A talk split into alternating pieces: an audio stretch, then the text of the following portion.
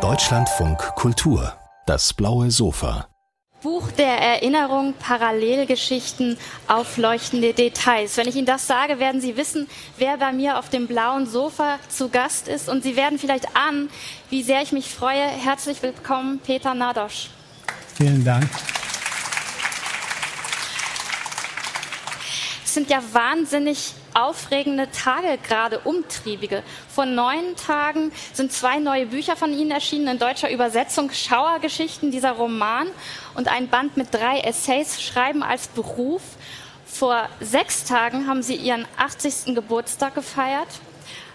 Dürfen Sie eigentlich noch mal klatschen, oder? Ein Geburtstagsklatschen. Das ist nicht mein Verdienst. und am Wochenende haben Sie Ihr Archiv in die Berliner Akademie der Künste gegeben. Warum die Entscheidung, Ihre Arbeiten nach Berlin zu geben und nicht in Ungarn zu belassen? Einerseits, weil ich ungarische Vorgänger bei Akademie der Künste habe. Andererseits, weil ich Mitglied der Akademie der Künste bin.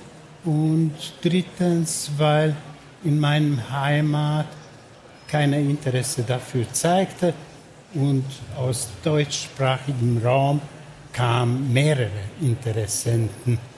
Also die Autoren sind eitel und eigensinnig und deswegen aus Eigensinn und Eitelkeit habe ich denen gegeben, die Interesse zeigten. Und jetzt ist Ihr Archiv da mit dem Archiv von Peter Esterhazy, Imre Kertész, Georges Konrad. Und stimmt es, dass die Vorarbeiten zu den Schauergeschichten schon in Berlin waren und die haben Sie sich jetzt zurückgeholt, um diesen Roman zu schreiben. Weiß ich das richtig? Ja, das war eine kleine lächerliche Geschichte. Ich habe die ersten Notizen über diese Geschichte in den 70er Jahren, vorige Jahrhundert, gemacht und auch diese Notizen sind nach Berlin gegangen weil ich habe damit nicht gerechnet, dass ich damit noch befassen werde. Aber dann kam die Idee, dass ich das noch machen sollte und dann fehlten diese Notizen und ich bekam die Notizen nicht, nur Kopien von Notizen. Und diese Kopien waren nicht mehr so interessant. Also diese alte Notizen waren nicht besonders interessant. Damals hätte ich etwas gänzlich anderes gemacht, etwas eher soziologisches, eher beschreibendes, nicht fiktionales. Und darauf habe ich dann verzichtet, auf diese Idee. Aber ich wollte diese Notizen noch sehen. Schauergeschichten ist der Roman eines Dorfes. Und Herr Nordosch, was ist das für ein Dorf? Es gibt da missgestaltete Figuren. Es gibt eine junge Frau, die elliptische Anfälle hat, epileptische, die gequält wird von den anderen Dorfbewohnern. Das ist ein ganz normales Dorf. Überall gibt es merkwürdige Menschen. Wir sind alle merkwürdig, sozusagen. Es gibt sehr wenige, die nicht merkwürdig sind. Die sind die Ausnahmen die sind die Ausnahmen. Das ist ein normales Dorf, das könnte in, in Norddeutschland vielleicht nicht, aber in Süddeutschland ganz ruhig, in Bayern oder in Baden-Württemberg ganz ruhig. Also diese Gehässigkeit, was ich schildere, ich habe in Österreich, in Bayern ganz dicht erfahren. Also das ist nicht nicht Besonderes. Ich habe es persönlich erfahren in Bayern und auch in Österreich. Also das ist nichts Besonderes. Es ist nicht benannt, dieses Dorf. Absichtlich nicht benannt, weil so ein Dorf gibt es nicht. Das ist ein Dorf, wo die Verortung ist nicht interessant. Das ist uninteressant. Es ist viel interessanter, wie wir in einer Gemeinschaft mit unseren guten und schlechten Absichten und immer wechselnde Meinungen in eine Katastrophe hineingehen, hineinsteuern.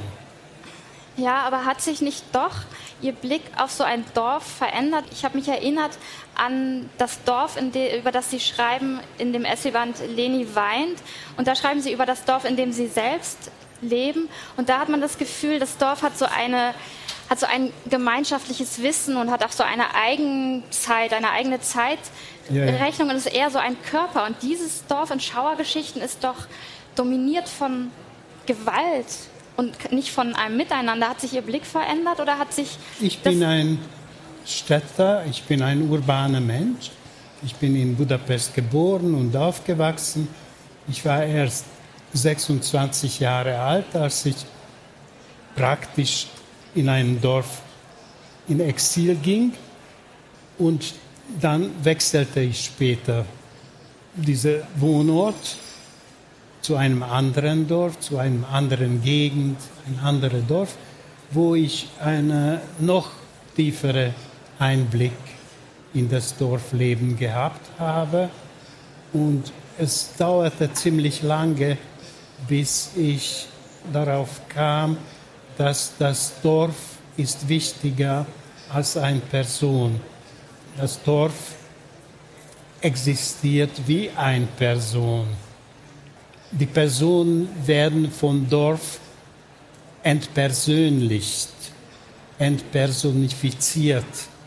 Und die Meinung des Dorfes, und das ist überhaupt nicht neu, das ist schon bei den Griechen in der antiken Dramen zu beobachten, wie die Meinung der Chor die handelnde Person lenkt, beeinflusst, stoppt, zurückhält und so weiter und so fort. Also ich arbeite damit ähnlich wie die antike Dramenautoren. In diesem Essayband Schreiben als Beruf, da finden sich drei Essays, die über verschiedene Gattungen erzählen, über Musik, über die Fotografie. Sie werden wissen, dass Peter Nadosch auch Fotograf ist. Sie waren auch einmal Presse. Ein ausgebildeter Fotograf. Ein ausgebildeter Fotograf. Ja. Und, äh, mhm. und über das Schreiben. Und in dem Essay über die Fotografie, da erzählen Sie vor allen Dingen davon, wie die Mittel, die man braucht, um äh, analoge Fotografie machen zu können, wie es die irgendwann nicht mehr gibt und wie sie dann irgendwann sich auch von der von ihren Apparaturen des Fotografierens verabschieden. Und als ich begonnen habe, die Schauergeschichten zu lesen, hatte ich den Eindruck, da vollziehen sie nochmal die analoge Fotografie. Da gibt es sozusagen erst eine große Fläche und da kristallisieren sich dann so einzelne Figuren, einzelne Stimmen raus. Haben Sie da, waren Sie da nochmal als Fotograf tätig? Nein, nein. Also ich habe ein Leben lang versucht, die beiden voneinander zu trennen. Das ist eine Seltenheitswert, dass ich ein, meine Fotos auf dieser Titelseite zuließ. Also diese Nachtbild, ja. Ist das der Baum Mond. vor Ihrem Haus? Ist das der Das ist in der Garten. Ja. Nein, das mhm. ist nicht der Baum, Nein. das ist nur ein Nussbaum. Aber der Baum, ich habe ein, jahrelang einen Baum ständig fotografiert, jeden Tag, und ich bin nicht von dem Baum weggegangen, aber der ist nicht der Baum, sondern ein Baum der ist ein Wildbirnenbaum und der ist ein Nussbaum. Ich muss noch mal auf dieses Dorf kommen, das äh, im Grunde doch dominiert wird von Gewalt. Ich fand das ganz ungeheuerlich beim Lesen und habe mich gefragt, was es hat es und mit in der Welt dominiert nicht Gewalt? Würden Sie sagen, ich nicht? es ist, es ist eine Allegorie auf die Welt, ja. oder? Ja, aber ja. Was, was ich dann interessant fand, es gibt eine Frau, Piroschka, eine Figur, die nicht so ganz zu dem Kosmos des Dorfes gehört, insofern, als sie studiert in der Stadt und im Grunde studiert sie die Analyse der, der Seelen, der Psyche und sie könnte genau bestimmen, was diese Menschen da machen, was sie umtreibt und was macht sie. Sie erliegt der Faszination für einen Mann, der gewalttätig scheint, gewalttätig ist und Warum gerade den? Was fasziniert Sie an dieser Gewalt? Weil der Mensch ist ein zwiespältiger Geschöpf. Man ab und zu hasst jemand und plötzlich dann entsteht daraus eine Liebe und umgekehrt. Man heiratet jemand und dann wird daraus eine Katastrophe. Also man ist zwiespältig, wenn nicht dreispältig, also oder vierspältig. Man hat sehr viele Eigenschaften, man hat sehr viele Inhalte, man hat sehr viele Absichten und ab und zu wird das durch Chaosprinzip gelenkt und nicht von Ordnungsprinzip. Und wenn es von Ordnungsprinzip gelenkt wird, irgendwelche Ordnungsprinzip, auch dann geht es ab und zu schief, weil dann ist das mit unserer inneren Absichten Eigenschaften oder geheime Absichten und Eigenschaften, diese Ordnungsprinzip nicht vereinbar, also nicht vereinbar. Und dann brechen wir aus oder zerstören wir alles, was um uns steht oder liegt. Sie sagen das so gelassen. Wie? Sie sagen das so gelassen, als wäre das gar nicht so. Das ist eine Gegebenheit. Ich, also ich beschäftige mich mit Gegebenheiten und nicht mit Wünschen. Ich würde etwas anderes wünschen, aber es ist nicht anders. In der kleinsten Zelle der Gesellschaft, in der Familie, in der Sippe, in der Stamm findet man auch keine Ruhe. Und außerdem spricht immer der Chor und der Chor bestimmt was ich meinen soll, was ich sagen soll, wie ich mich ausdrücken sollte und so weiter und so fort. Also ich bin eingegrenzt und ich breche aus.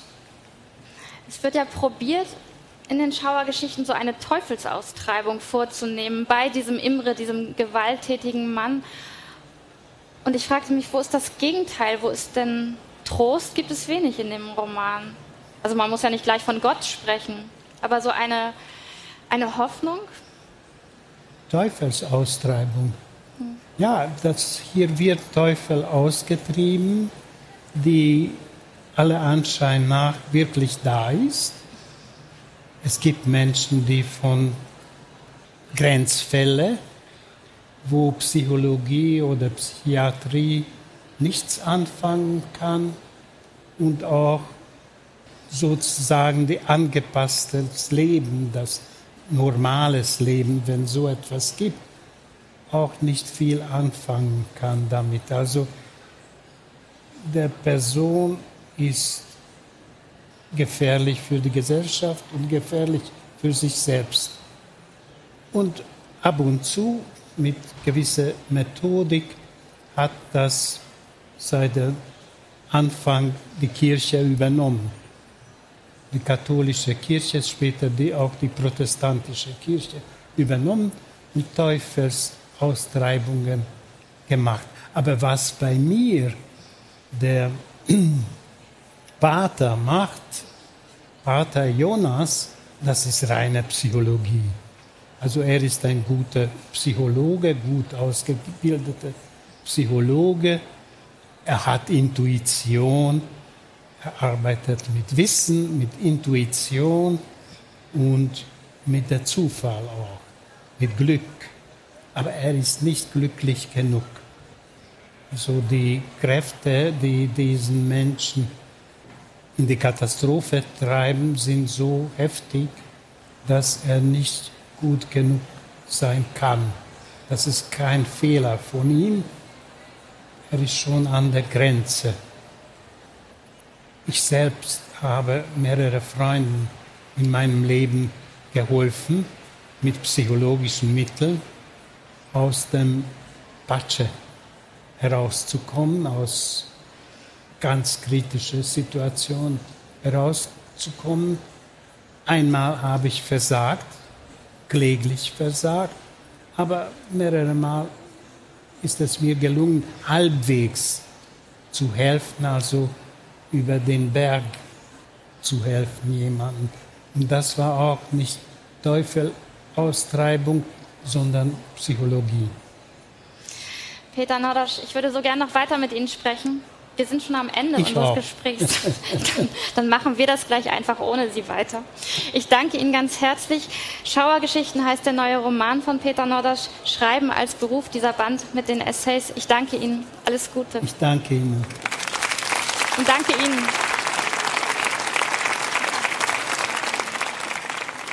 Hallo, hallo, liebes Publikum. Hier auf dem blauen Sofa geht es jetzt um Lügen über meine Mutter. Das ist eine Geschichte von einer Familie in der westdeutschen Provinz der 80er Jahre. Vater, Mutter, zwei Töchter. Eine von den Töchtern fungiert als Ich-Erzählerin und berichtet uns, wie der Vater die Mutter durchgehend als zu dick stigmatisiert. Und sie erzählt uns auch davon, wie schwer es ist, sich von diesem väterlichen Blick, von dieser Bewertung zu lösen. Und dieses wunderbare Buch hat geschrieben Daniela Droscher. Hallo. Herzlich willkommen, Daniela. Ja, und wir haben uns tatsächlich im Juli dieses Jahres schon getroffen in einer Aspekte-Sendung. Da sind Sie gerade von einer Japanreise, von einem Schreibstipendium zurückgekommen, hatten massiv Jetlag und waren trotzdem so zugewandt und so, so wach und haben wie gedruckt gesprochen. Deshalb freue ich mich sehr, dass Sie heute hier sind, so putzmunter.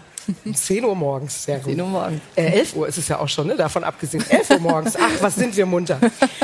Es ist in der Zwischenzeit wahnsinnig viel passiert. Ihr Roman ist sehr, sehr gut besprochen worden. Sie waren nominiert für den Deutschen Buchpreis und auch dafür gab es Preisgeld. Herzlichen Glückwunsch an dieser Stelle, auch für die Nominierung. Ja, vielen Dank. Genau, Ihr Applaus.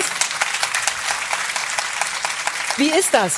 So viel Lob, so viel Zuspruch, so viel gute Kritiken zu bekommen für einen Roman, der ja so nah dran auch an Ihrem eigenen Leben, an Ihrer eigenen Geschichte ist.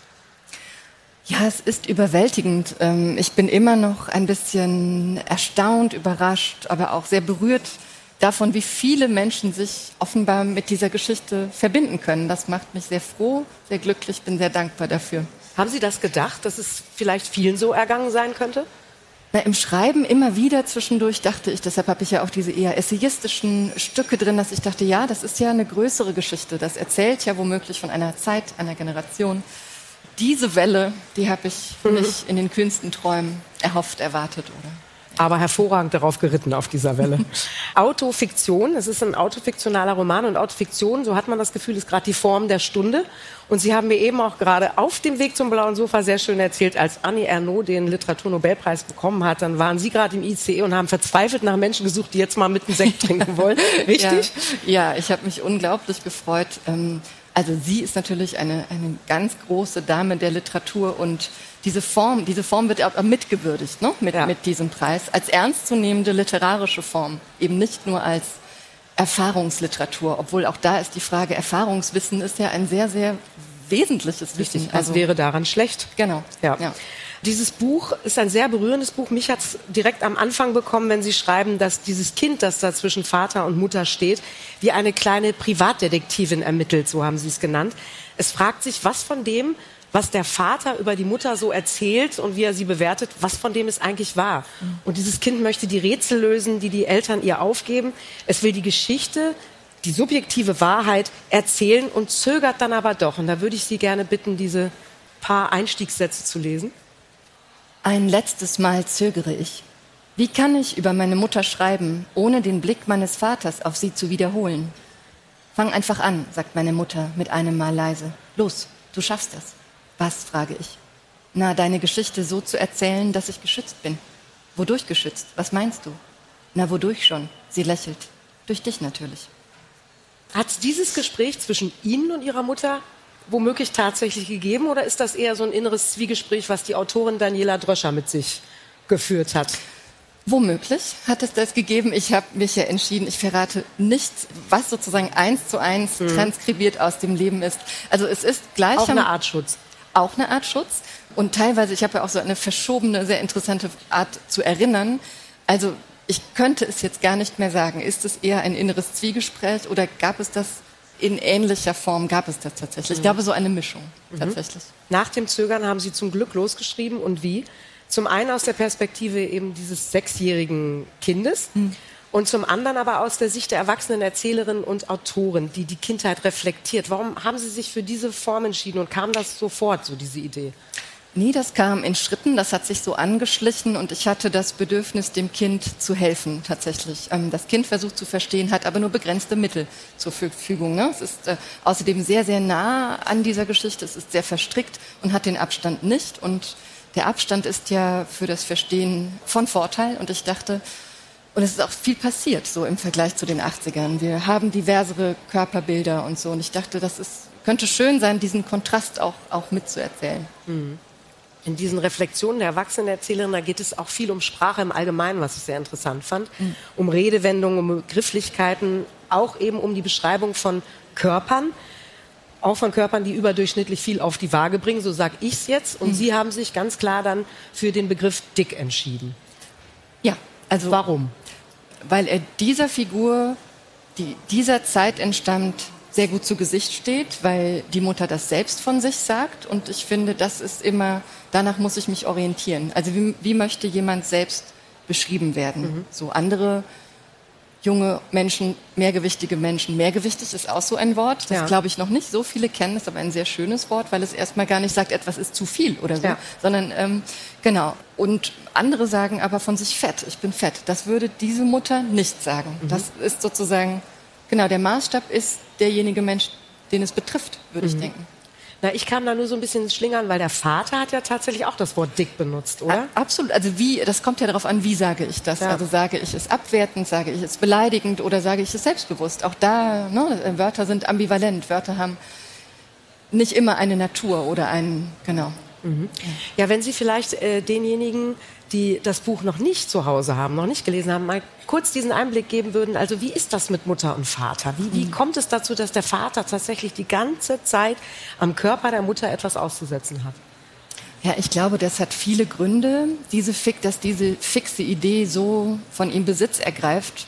Das hat mit Macht zu tun, mit seiner eigenen gefühlten Ohnmacht in einer Arbeitswelt, die ihm den Aufstieg versagt. Also er ist selbst äh, in Armut aufgewachsen, hat sich aber hochgearbeitet, ist in einem Angestelltenberuf unterwegs und für dieses Leben, das ihm vorschwebt, das eben ganz stark mit diesem Aufstiegsmärchen dieser Zeit zu tun hat, braucht er, so glaubt er, eine repräsentative Frau. Trophy Wife, würden wir heute sagen. Und das ist ja, also das hat er sich nicht ausgedacht. Das, also kann man ja sogar in Teilen nachvollziehen, so fürchterlich das ist und es soll nichts rechtfertigen. Genau, und das ist sozusagen, wann immer etwas schiefläuft in der Firma, im Beruf, wer kriegt es ab? Zumeist die Frau, die sich mhm. schützend vor das Kind stellt, ne? muss ja. man auch dazu sagen. Ja. Das ist ja so ein und es schwingt ja so viel Lebenswelt aus den 80er Jahren mit. Ich habe die ganze Zeit dann in der Schleife im Kopf gehabt, dieses Ich will so bleiben, wie ich bin, du darfst. Und faktisch durfte man aber nicht. Oder durfte Frau. man nicht. Und, und so viele Menschen, mit denen ich gesprochen habe, erinnern sich an diese Kalorientabellen, die es mhm. gab. Also ich glaube, in fast jedem westdeutschen Haushalt lag entweder eine Brigitte-Diät oder... Hing die womöglich genau. am Kühlschrank. Am Kühlschrank, ja, ja, oder so. Ganz fies. Ja. Also das war allgegenwärtig oder ist allgegenwärtig. Und ich glaube, also welche welcher Frauenkörper kann sich davon selbst freisprechen oder wurde noch nicht beschämt oder korrigiert oder bewertet oder so. Das ist, das ist ja leider nicht vorbei, das Thema. Definitiv. Und was macht das mit dem Kind? Wenn die Mutter sich schützend vor das Kind stellt, das mhm. Kind aber ungefiltert die ganze Zeit diese Stigmatisierung der Mutter durch den eigenen Vater mitbekommt. Ja, ich glaube, das Kind ist eben einerseits geschützt durch, durch die Mutter, die ja so sehr starke Überzeugungen dann hat, hat und auch vertritt. Also es gibt zum Beispiel lange Zeit keine Barbies in diesem Haushalt, weil die Mutter sagt, nein, nein, das sind genormte, also so sagt sie es nicht, aber das sind sozusagen falsche Ideen von Weiblichkeit oder von Körperlichkeit. Was soll das? Also es ist das falsche Spielzeug. Oder sie vertritt diesen Glaubenssatz, wir beurteilen niemanden nach seinem Äußeren. Mhm. Das machen wir nicht. Also es ist so ein mütterlicher Glaubenssatz. Diese Seite gibt es und dann gibt es aber die andere Seite des Vaters, dessen Blick sich ja einschreibt Schritt für Schritt. Und ich glaube, in, diesem, in dieser Ambivalenz wächst das Kind auf. Und der Text ist ja auch ein Versuch, sich von diesem Blick, wie Sie schon sagten, freizuschreiben. Ne? Mhm. Ne? Weil der ist sehr, sehr mächtig. Also wenn Menschen oder wenn uns von Kindesbeinen an erzählt wird, auch gezeigt wird durch Bilder, Vorbilder, falsche Vorbilder, Mhm. wie ein Körper zu sein hat. Das ist nicht so einfach, das einfach abzuschütteln. Ja, und dabei ist ja die Mutter schon wirklich weit vorne gewesen, wenn sie die Barbies nicht eingeführt hat in den Haushalt und so weiter. Und trotzdem war dann diese Stimme schwächer als die des Vaters, des Patriarchats, wie Sie ja auch sagen, die Ja. da eben so massiv gewirkt hat. Ja, und ich glaube, das ist dann vielleicht tatsächlich die soziale Klasse oder auch das Landleben.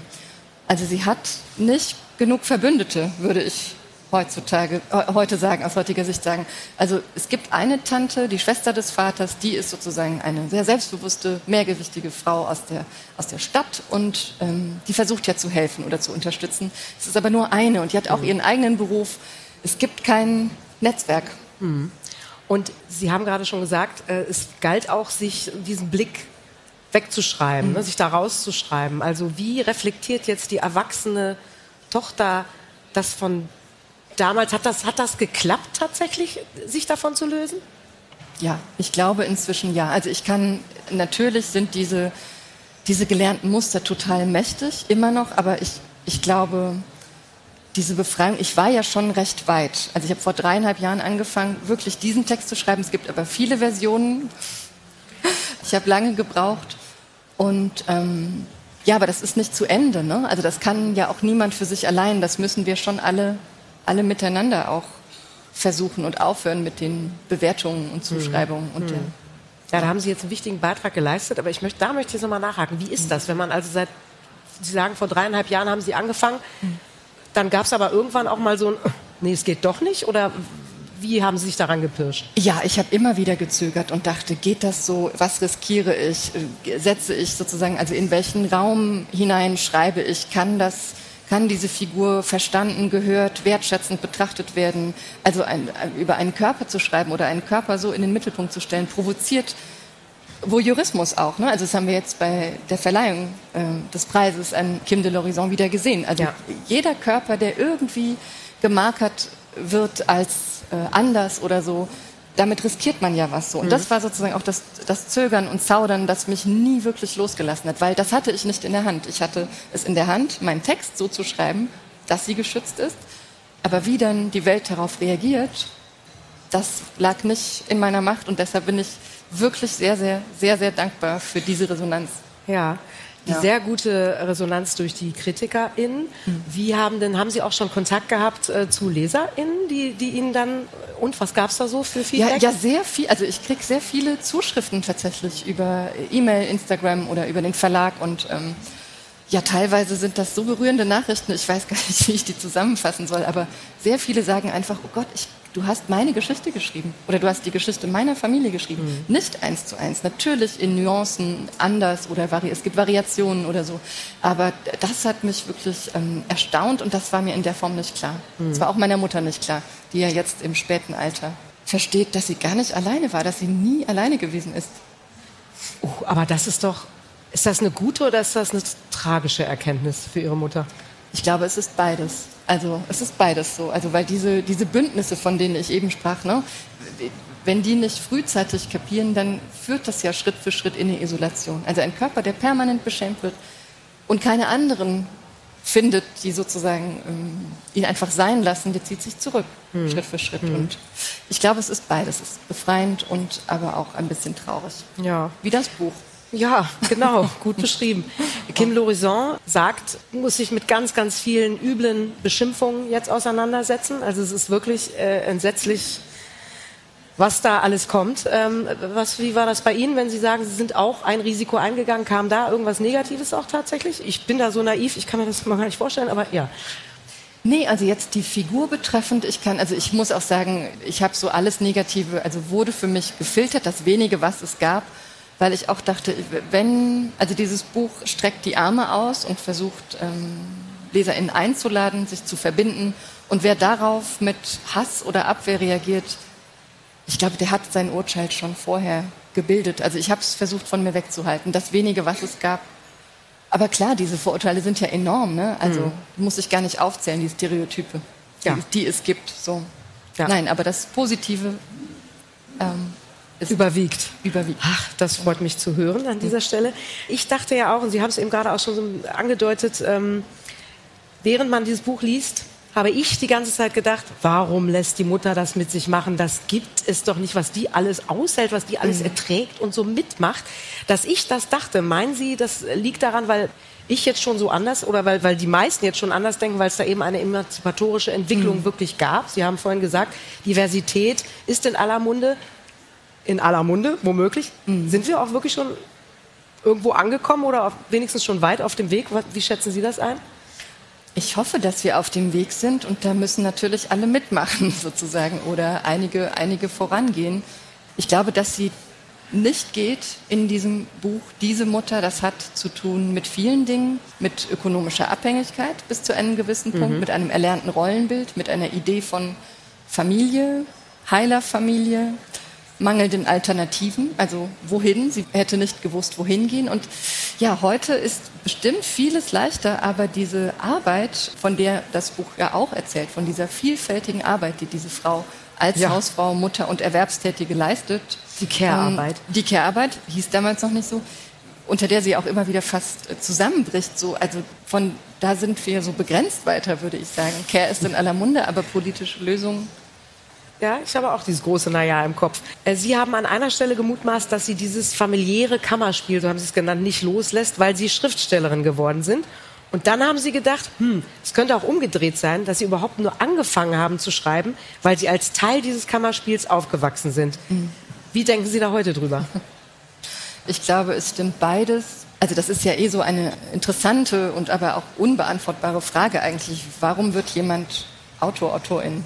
Ich glaube, in dem Fall hat es tatsächlich zu tun mit einem Drama, das diesem Kind ja permanent alltäglich vor Augen stand, dass es nicht lösen konnte, dass es gezwungen hat, sehr genau zu beobachten, in den Gesichtern zu lesen, Gestik, Mimik, also eine sehr genaue Beobachtungsgabe mhm. hat sich da herausgebildet und ja, es sind ja einfach auch ähm, sehr interessante Figuren. Also wenn ich einen Schritt zurücktrete und mir diesen Vater in seinen Kostümen und in seinen Sehnsüchten und Ambitionen anschaue, das sind ja so schillernde Persönlichkeiten, obwohl sie ganz alltäglich sind. Und ich glaube, diese Alltäglichkeit zu schreiben, das hat mich äh, immer schon gereizt. Also das Absurde des Alltags oder des Lebens, das man sich nicht ausdenken kann. Hm. Wenn man es eins zu eins schreibt, also Life is bigger than fiction, ja.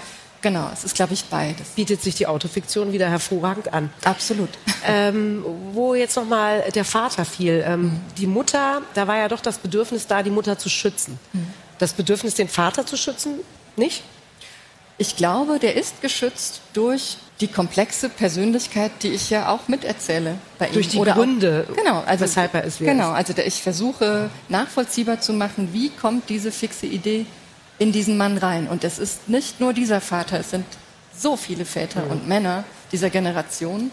Und äh, bei meinen Lesungen sind wirklich auch viele Männer, also viele Väter, die so sagen, dann danke, danke, ich verstehe jetzt einiges wirklich besser, auch so. Mhm. Und Sie reflektieren viel darüber, was das Schreiben Ihnen persönlich gibt. Mir mhm. ist da hängen geblieben, ganz tolle Wendungen, die Sie benutzen, dass nur ein kleiner Buchstabe Schreien von Schreiben unterscheidet. Wenn Sie das nochmal ausführen würden. Es gibt Literatur, die auf Wut gründet und das sind sehr, sehr kräftige und tolle Texte teilweise. Für mich funktioniert das nicht. Ich muss immer ein bisschen die Wut abkühlen lassen, um, um gut schreiben zu können. Deshalb ist dieser Text, wenn es ein Schrei ist, dann ist es ein sehr geformter, sehr reflektierter Schrei. Also das Schreiben, ganz oft sagt man tatsächlich über AutorInnen, sie haben alle irgendwie, haben alle irgendwie ein Problem mit gesprochener Sprache. Also irgendetwas konnte nicht gesagt werden. Mhm. So, und deshalb wählt man diese, dieses Medium, das ja ein stilles ist. Ich kann mich zurücklehnen, nachdenken, streichen, überlegen. Also es hat eine andere Zeitlichkeit. Ja, der Schrei ist ja sowas Unmittelbares und das Schreiben ist sehr viel zurückhaltender. Danke für Ihr Schreiben. So ein tolles Buch, also nochmal dringende Empfehlung, Lügen über meine Mutter von Daniela Dröscher. Und herzlichen Dank, dass Sie heute früh hier das blaue Sofa mit eröffnet haben. Danke. Dankeschön. Hallo zurück. Sie sehen das blaue Sofa und Sie erleben gleich die Schriftstellerin Karen Duwe. Ich freue mich sehr. Zunächst aber erleben Sie eine kleine Umfrage, die ich ganz unbedingt durchführen muss. Jetzt und hier. Frage an Sie. Wer mag Pferde? Hand hoch, bitte. Mhm. Eins, zwei, drei, vier, fünf. Mhm. Wer hat mit Pferden so überhaupt nichts am Hut? Oh je, oh je. Ja, sehen Sie mal. Fehler. Und, und Fehler. Das klären wir jetzt gleich mit Frau Duwe. Mhm. Mir, ich habe jetzt auch gerade die Hand gehoben, mir ging es tatsächlich ähnlich. Ich bin überhaupt kein Pferdemädchen und als ich gehört habe, okay, hier sind zwei Pferde drauf, gut, hier steht Sissi, aber hm, ich hätte womöglich diesen fantastischen Roman nicht gelesen, wenn es ein Pferdebuch geworden wäre, wie Sie es ja eigentlich vorhatten. Aber dann ist es doch ein Roman über die österreichische Kaiserin Sissi geworden. Herzlichen Dank und herzlichen Glückwunsch für dieses Kunststück, Frau Duwe. ja, sehr Stelle. gerne, Dankeschön. Bitte. Sind Sie denn, Sie lieben Pferde? Ja. Sind Sie ein sogenanntes Pferdemädchen, wie man immer so schön sagte, durch und durch auch schon immer gewesen? Anfangs ja. Also ich habe in den 60er Jahren äh, Reiten gelernt in so einer militaristischen Reitschule oh. mit altem Militär und Polizisten. Also ich habe auch meine Bundeswehr abgeleistet. Dann habe ich mit 16 aufgehört oder 14, 16, weil das uncool war, weil das nur diese blöden Pferdemädchen waren. Ja. Und habe mit 30 wieder angefangen. Und dann war es eine späte und sehr heftige Liebe. Und jetzt haben Sie ja auch diverse Pferde ja. bei sich stehen. Man kann ja gar nicht genug haben. Man kann gar nicht genug Pferde haben, genau. Und Sie sagen, ein Pferd lässt alle Menschen besser aussehen. Das habe ich in einem Interview gelesen. Und Sie können mir glauben, mich nicht, wenn ich auf einem Pferd sitzen würde. Wohl aber tatsächlich die Kaiserin von Österreich, die ja regelmäßig auf dem Pferd gesessen hat. Also wie regelmäßig? Nur damit wir so eine Ahnung haben. Ach, die hat manchmal drei, vier Pferde am Tag geritten. Ja. Da kannte sie nichts. Stundenlang dann auch. Ja, oder wenn sie in England Jagden geritten ist, dann haben die manchmal eben zehn Stunden gedauert, weil dann wieder, dann wurden die Pferde ausgewechselt, so alle zwei Stunden, und dann ging es weiter mit einem frischen. Mhm. Und sie blieb immer frisch.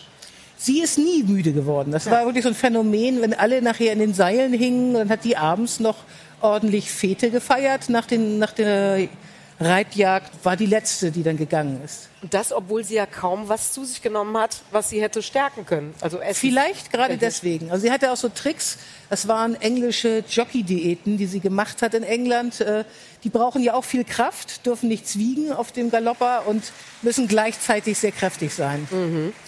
Und äh, wir kennen ja alle unter anderem die Marischka-Filme aus den 50er Jahren über Sissi mit Romy Schneider in der Hauptrolle. Da wird natürlich auch viel jauchzend geritten.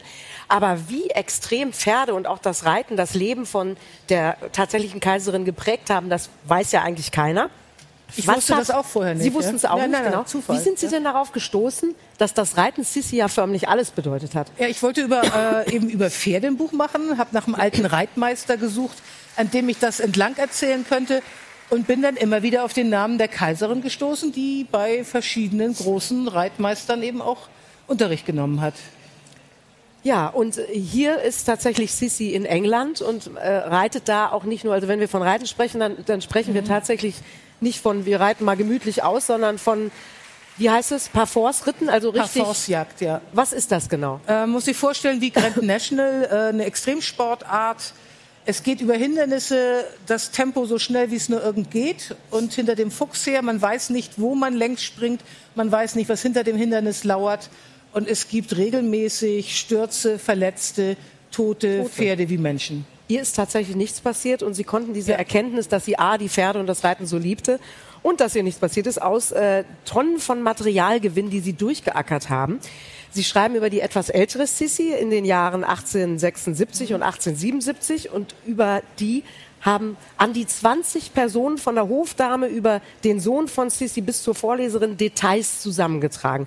Wie sahen diese Berichte aus? Wie können wir uns das vorstellen? Na, es gibt, ähm, also gerade von den Hofdamen gibt es Tagebücher. Das ist immer viel besser als Memoiren. Also ihre Nichte hat zum Beispiel über die Zeit, die sie mit der Tante Reiten verbracht hat, äh, dann später ein Erinnerungsbuch geschrieben, die Kaiserin und ich.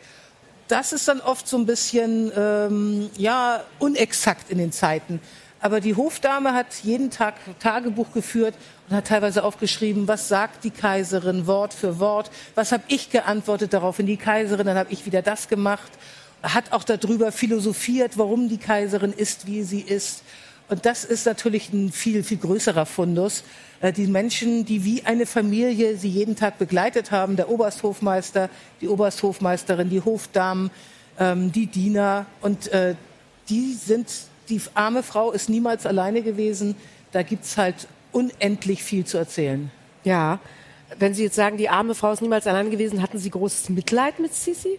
Wenn Sie das so sagen? Ja, also ich hatte schon ziemlich Mitleid. Die war sehr unglücklich. Es lag aber auch ein bisschen an ihr. Also sie wenn sie nicht so perfektionistisch gewesen wäre und nicht alles drauf gesetzt hätte, die schönste Frau der Welt zu sein, dann hätte sie auch nicht so furchtbar gelitten, als sie auf die 40 zuging. Und da ist da noch mal tausend Tode deswegen gestorben. Oder wenn sie all diese Sachen, also auch die beste Reiterin zu sein, Sprachen dann immer gleich perfekt zu lernen, wenn sie das so ein bisschen lockerer gelassen hätte, dann hätte die viel mehr Spaß am Leben haben können. Aber sie konnte immer nur ganz oder gar nicht. Äh, entweder hat sie ihren Mann abgöttisch geliebt und als er einmal fremdgegangen ist, hat sie ihn nur noch verachtet. Oder sie war eben halt die beste Reiterin, hat sie gemerkt, das haut jetzt nicht mehr so hin, gleich alle Ställe auflösen. Sie drohte nicht mehr die schönste Frau Europas zu sein. Und dann hat sie ihm gesagt, oh, ab jetzt sieht mich keiner mehr, Schleier runter. Und mit 30 hat sie schon aufgehört, dass es irgendwie Fotos oder Gemälde von ihr geben darf. Ja, und was ich hier erfahren habe, ist, dass sie immer mit geschlossenen Lippen, wie kann man sich das Mhm. denn überhaupt denken? Also sie hat sozusagen gar nicht die Zähne beim Sprechen gezeigt. Deshalb hat man sie auch so schwer verstanden. Schreiben Sie? Sie Ja, sie nuschelte so ein bisschen, weil die Zähne eben, also das ist gar nicht klar. Manche sagen, sie hatte schlechte Zähne, steht oft. Äh, in dem Obduktionsbericht nach ihrem Attentat steht tadelloses Gebiss. Ich nehme an, dass die eben nicht so perfekt waren wie alles andere. Also nicht schneeweiß und vielleicht so ein bisschen bröckelig, durchsichtig. Also manche Leute haben ja nicht so tolle Zähne. Und deswegen sollte die wiederum keiner sehen. es deutet sich jetzt hier schon an und äh, wenn man sich die Quellenangaben anschaut, seitenlange, dann drängt Ja. sich der Verdacht auf. Sie waren aber schon auch perfektionistisch im Sichten von all diesem Material, oder? Ich glaube, das heißt Hyperfokussierung. Also ich bin grundsätzlich nicht perfektionistisch, Ah. aber wenn ich mich in irgendwas reingrabe, dann kann ich davon nicht lassen und Mhm. dann wird das auch ineffizient. Also es hat vier Jahre gedauert, dieses Buch zu schreiben. Da wäre sicherlich, ich glaube nicht, dass ein Buch sich schlechter verkauft hätte, wenn man jetzt nur zwei Jahre dafür gemacht hätte. Aber ich will das dann auch wissen. Ich will wissen, ob die Puderquaste rosa oder hellblau war und wie das Pferd hieß und welches der Lieblingshund von Lord Spencer bei seinen Jagdhunden war. Ich muss das dann ganz genau haben. Ja. Und äh, wie sah dann sozusagen Ihr, haben Sie dann ein Schreibzimmer oder wo schreiben Sie? Wie können wir uns das ausmalen, wie das aussah mit dem ganzen Wust an Also natürlich Material? ein Barockschreibtisch, weil das ja da so immer mit diesem zweiten Barock da zugange ist. Äh, Dann habe ich die ganzen Wände vollgeklebt mit Innenansichten von der Hofburg, von Schloss Göttelö, von den englischen Sommerresidenzen. Ich habe eine Seite, wo äh, Kronprinz Rudolf, wie er verschieden aussieht, was er für Klamotten anhat. Eine Seite nur mit den Kleidern der Kaiserin. Und äh, dann oft auch noch so eine kleine Übersicht, was wann politisch passiert ist. Aber es war so viel, dass ich diese Wand gar nicht so genutzt habe, sondern ich musste richtig dann doch Bücher vornehmen. Und es gibt ja eben, das ist ja das Tolle, aber auch irgendwie der Fluch über der ganzen Sache. Es gibt zu jedem ein dickes, fettes Buch, gerade frisch rausgekommen ist, eins über die Kleider von, äh, von Elisabeth. Also das ist jetzt nicht mehr reingekommen, das musste mir vorher so zusammensuchen, aber da hätte ich dann sonst dieses Buch immer parat liegen gehabt. Ja. Und wie haben Sie da Struktur reinbekommen? Ich habe chronologisch gearbeitet. Ich wusste nicht, äh, über welche Zeit ich schreibe. Ich habe erstmal das ganze Leben von Sissy aufgeschrieben. Na klar. Ja, wie sonst. Und habe dann immer diese einzelnen ähm, Bücher genommen, das Tagebuch und das, und habe das chronologisch, was ich gebrauchen konnte, was mit Pferden zu tun hatte, nachher, was auf diese beiden Jahre sich bezog, nacheinander aufgeschrieben, das nächste Buch gelesen, alles, was ich gebrauchen konnte, an die entsprechende Stelle gepackt. Anfang gab es noch Lücken und dann wurde das immer dichter. Und nachher ging es darum, jetzt das Allerschönste und wahrscheinlich, wahrscheinlichste und historisch genaueste zu behalten und so ein bisschen Ballast wieder runterzukratzen. Also erst wie ein Bildhauer harte Schnitte, zack, rein und dann Schmirgel, Schmirgel, Schmirgel am Schluss, dass es dann doch eine glatte, fortlaufende Geschichte wird. Und es ist so eine schöne, glatte Geschichte. Wie haben Sie denn Ihren Blick auf Sissi bekommen, also Ihren ganz persönlichen Blick, nachdem Sie so viele Perspektiven ausgelotet haben? Von so vielen verschiedenen Personen, die Sissi gesehen haben. Also ich habe mich davon überfordert gefühlt. Ich dachte, ich kann das jetzt richtig nicht sagen. Hat sie das gemacht oder nicht? Äh, hat sie mit dem Bay Middleton jetzt eine Affäre gehabt oder ist das wieder Tratsch am Wiener Hof gewesen? Hab dann eben alles zusammengetragen, was mir helfen könnte. Aber es gibt so viele gegensätzliche Meinungen und Ansichten und angebliche Augenzeugenberichte auch dazu, dass ich gesagt habe, nee, ich zeige die jetzt alle so und äh, halte mich da ganz raus, beziehe nicht Stellung, sondern zeige, was die Einzelnen meinen. Aber natürlich irgendwann kommt man doch zu einer eigenen Meinung. Und ich würde sagen, ja, Affäre mit Bay Middleton, da war was. Und Ben Middleton war noch mal wer? Der Reitlehrer? Nein, der war der Begleiter auf. Der Reitlehrer war das bei Lady Di. Die hatte Richtig. was mit ihrem Reitlehrer. Bay Middleton äh, war auch ein sehr guter Reiter. Das gibt's nur bei dieser englischen, äh, bei diesen englischen Reitjagden. Pilot heißt das. Also er kennt das Gelände und kann zum Beispiel sagen, nein, die Hecke springen wir nicht. Dahinter ist ein Riesengraben weil er da irgendwie schon oft geritten ist, oder kann sagen, hier so schräg anreiten, schnell anreiten, wir brauchen ganz viel Schwung, um darüber zu kommen. Oder viel Schwung, aber gleich wieder aufnehmen, da hinten kommt noch was. Mhm. Also dass er ihr das eben sagen kann und sie dann wie ein, ja, wie so ein Begleithund ja. da vorweg reitet und das mit ihr zusammen macht. Und ich habe recherchiert, Ben Middleton ist tatsächlich durchs Pferd oder äh, durch einen Sturz zu Tode gekommen auch. Ne? Ja, natürlich. Also es ist ja auch natürlich äh, sagen ja, Sie. Also es, ich habe dann auch, äh, so. auch Biografien gelesen äh, von einem äh, jetztzeitigen äh, englischen Jagdreiter, der, der schrieb dann das ist alles völlig übertrieben mit diesen Gefahren bei den englischen Reitjagden. Das ist überhaupt nicht so gefährlich. Hinten im Buch hatte man dann aber drin, dass der auch bei der Jagd äh, tödlich verunglückt war. Und ich finde, das spricht ja. dann doch dafür, dass die sehr gefährlich sind. Und bei Middleton dann bei einem Rennen, ganz blöde Sache, das Pferd sprang, stolperte, fing sich wieder, riss den Kopf hoch, traf ihn mit dem harten oh Pferdekopf. Oh die die Pferde mögen, wissen das, dass das furchtbar ist, wenn ein Pferd einem den Kopf so ans Kinn schlägt. Und äh, der hat sich sofort das Genick gebrochen und war schon tot, bevor er vom Pferd gefallen ist. Und da steht auch bis heute noch so ein kleiner Grabstein an diesem an dieser Rennstelle, wo dann Bay Middleton in seinen ganzen Jagdklamotten mit Stiefeln und Reitgerte und allem beerdigt worden ist. Und das hört sich jetzt an, als könnten Sie auch über alle Nebencharaktere nochmal so ein dickes Buch schreiben. Stimmt das? Nicht über alle, aber ich habe für jeden die Biografie rausgesucht und weiß, was die vorher gemacht haben, bevor das Buch anfängt, und auch was die später gemacht haben. Mhm. Weil ich die Sissy halt nicht allein agiert, sondern das sind immer so also es sind alles Beziehungen. Mhm. Es geht immer um Macht, es geht um Beziehungen mit Pferden, Beziehungen mit Menschen und das, was passiert, wenn da plötzlich so große Charaktere aufeinanderprallen. Mhm. Wie ist das denn eigentlich, wenn dann das Buch geboren ist, ja, veröffentlicht wurde, sehr gut besprochen wurde und Sie haben da dieses Arbeitszimmer mit dem barocken Schreibtisch und das alles an den Wänden. Pinnen Sie das dann alles ab und verabschieden Sie sich so von der Materie? Das letzte Mal hat das schon ein paar Monate gedauert wo ich dann irgendwann, irgendwann sagte, so jetzt aber weg. Erst so ganz ordentlich, ich bewahre das alles auf in der Mappe und dann die ersten Risse und dann, ey komm, weg das Ganze, nächstes Buch. Dabei gibt es nicht dann so viel Material, dass doch noch da irgendwie ein Fortsetzungsroman entstehen könnte? Ich habe ja erst über zehn Jahre schreiben wollen, weil sie über zehn Jahre oder acht Jahre wirklich sehr viel geritten ist. Und das endet dann auch damit, dass Bay Middleton heiraten muss und was dann alles so passiert aber äh, mich entschieden, in die Tiefe zu gehen und deswegen auf zwei Jahre reduziert. Ja. Also ich hätte das nächste schon so zwei Drittel fertig. Ich oh. bin auch in Versuchung, aber es kann auch sein, wenn ich jetzt noch so zwei, drei Monate auf Lesungen bin, dass ich dann irgendwann sage, ist jetzt gut mit Sissi. Jetzt, ist, jetzt reicht's aber auch mal. Hat das denn eigentlich ja. geholfen, frage ich jetzt mal so platt, wenn Sie sagen, Sie waren vier Jahre eigentlich in der Sissi-Welt so verschollen?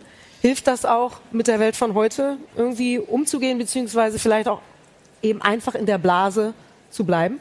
Das war vielleicht sogar auch ein Grund mit. Also ich habe mir vorher die Frage gestellt, und da gab es noch nicht mal Krieg. Da habe ich mir die Frage gestellt, ist das jetzt wirklich angebracht, einen Sissi-Roman zu schreiben, wenn wir Klimawandel haben und hier eine Pandemie und alles den Bach runtergeht? Und dann dachte ich, ja, also das, was wir bedauern, was wir verlieren, ist ja auch so eine Welt mit solchen Büchern und sich mit solchen Sachen in Ruhe beschäftigen zu können. Mhm. Ich mache das jetzt, es interessiert mich, ich will das. Und ich hatte auch manchmal so Momente, wo ich dachte, oh, ich bin raus da draus. Ich habe es aber direkt vor der Tür, ist der Dorfteich vertrocknet währenddessen. Mhm. Ich lebe in Brandenburg. Es kamen also fürchterlichste Hitzewellen, wo ich dann immer gucken musste, wo kriege ich das Futter für meine Pferde her. Also ich entkam der Sache nicht. Und im Buch stellte ich dann auch irgendwann fest, ach Gott, das ist auch eine Gesellschaft im Untergang. Also mhm. sowohl die Engländer mit ihren heroischen, todesverachtenden Sportarten, als auch die Wiener, die die Etikette immer noch halten wollen. Und die Leute versuchen es wie heute. Wir machen einfach genauso weiter wie bisher und dann stürzen wir halt ab. Mhm. Also es gibt immer die Möglichkeiten, dem so sukzessive zu entkommen, ein paar Veränderungen reinzubringen. Aber nein, sie wollen das machen wie vor 200 Jahren. Das soll immer so weiterlaufen. Und insofern bin ich damit auch nicht äh, der Gegenwart entkommen. Ja. Da ist auch äh, Russland äh, fängt einen Krieg an, will den Balkan haben. Es gibt da fürchterliche Massaker. Es geht darum, dass äh, der Zar das großslawische Reich wieder haben will und die Krim ist besetzt und dann kommt England dazu. Also es ist auch keine Märchenwelt. Es ist nicht die Rumi Schneider Sissi Märchenwelt. Dankeschön für diesen Einblick über diese Sissy, über die Sie geschrieben mhm. haben. Ich fand es total toll. Ich empfehle das Buch wärmstens. Herzlichen Dank. Auch Dankeschön. für den Besuch hier auf dem blauen Sofa. Danke, Vielen Karin Dank, dass ich da sein durfte. Ich fand es auch sehr schön.